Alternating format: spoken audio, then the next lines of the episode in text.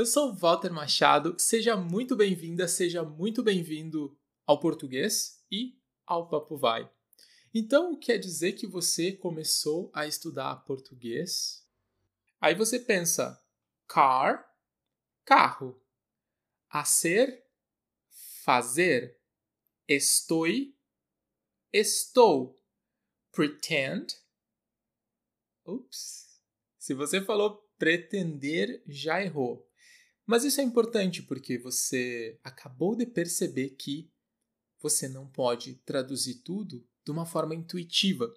E é exatamente sobre isso que nós vamos falar, porque hoje nós vamos falar sobre algumas alternativas para você traduzir a expressão to be supposed to. Bom, deixa eu dar um exemplo. Vamos fazer um desafio para a coisa ficar mais empolgante aqui.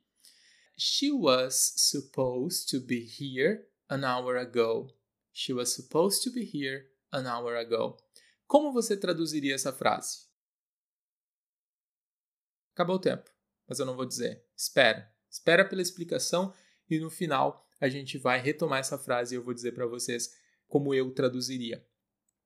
O ponto é, se você pensou ela é suposta alguma coisa, ela estava suposta, ela era suposta, ela foi suposta, tudo errado.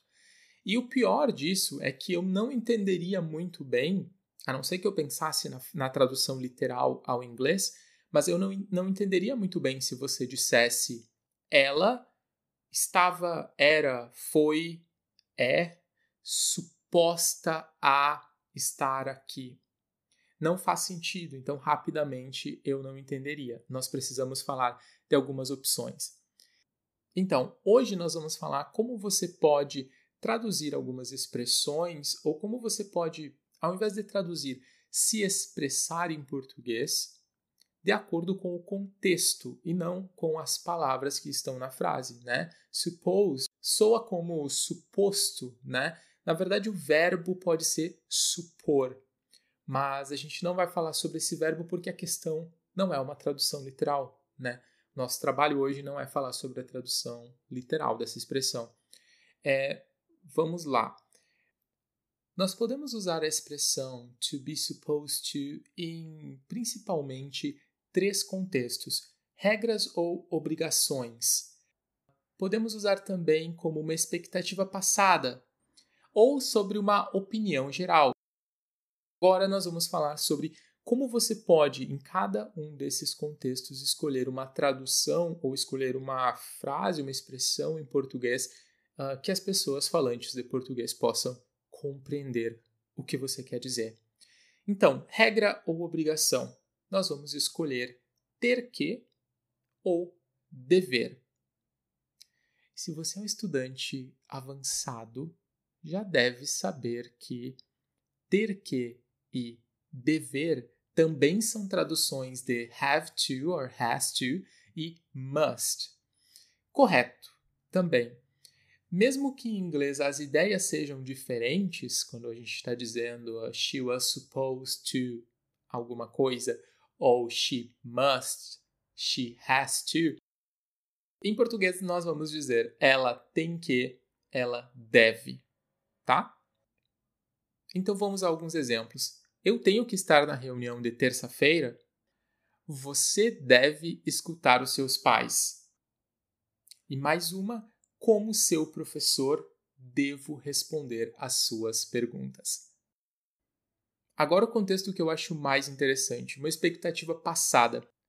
Porque nós estamos falando de uma expectativa passada, tá? Então, se você quiser escrever aí a fórmula dessa, dessa expressão é era para pessoa, então era para eu, era para ela, era para nós, e depois o verbo no infinitivo, pode ser um infinitivo pessoal ou impessoal, ok? Mas isso já é uma outra coisa.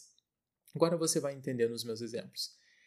Era para ela estar aqui uma hora atrás. Então, she was supposed to be here an hour ago. Era para o meu time vencer esse jogo. Uma expectativa, não é? Uma expectativa passada. Nesse contexto, ela não chegou ainda. Então, an hour ago, uma hora atrás. E o meu time não ganhou a partida, não ganhou o jogo. Ok? Então, expectativas passadas, vamos usar era para mais um pronome, pode ser uma pessoa também, era para o Walter estar aqui, né? Uh, Walter was supposed to be here. E depois nós vamos usar o verbo no infinitivo pessoal. Então, quando eu uso eu, era para eu estar aqui. Era para você estar aqui, era para ela estar aqui, era para ele estar aqui, era para nós estarmos aqui. Era para eles, para elas, para vocês estarem aqui. Beleza? Só mais alguns exemplos sobre expectativa passada, então.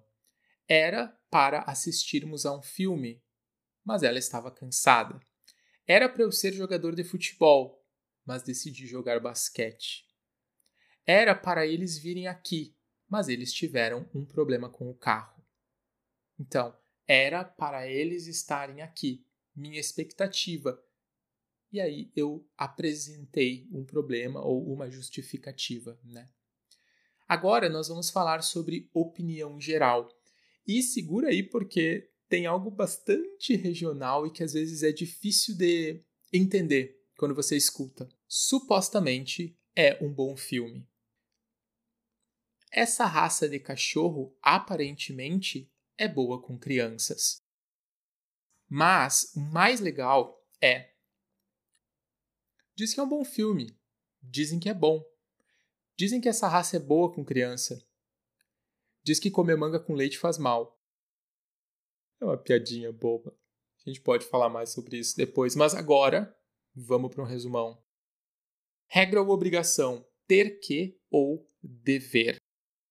Expectativa passada: era pra, era pra, era pra eu estar aqui, era pra ela fazer isso. Beleza? Opinião geral: supostamente, aparentemente, diz que, dizem que. Diz que é bom, dizem que é bom. Eu prefiro essa. Prefiro essa. Soa bem natural. Confie em mim. A primeira frase que eu disse, She was supposed to be here an hour ago, era para ela estar aqui uma hora atrás.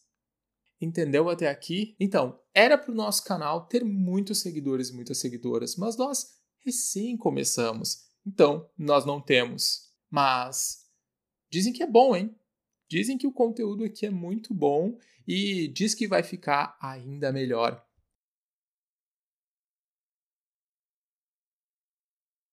Muito obrigado por você estar aqui. Até a próxima e valeu!